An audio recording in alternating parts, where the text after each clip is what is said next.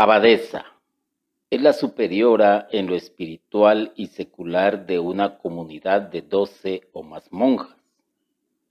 Con algunas necesarias excepciones, el cargo de una abadesa en su convento se corresponde generalmente con el del abad en su monasterio.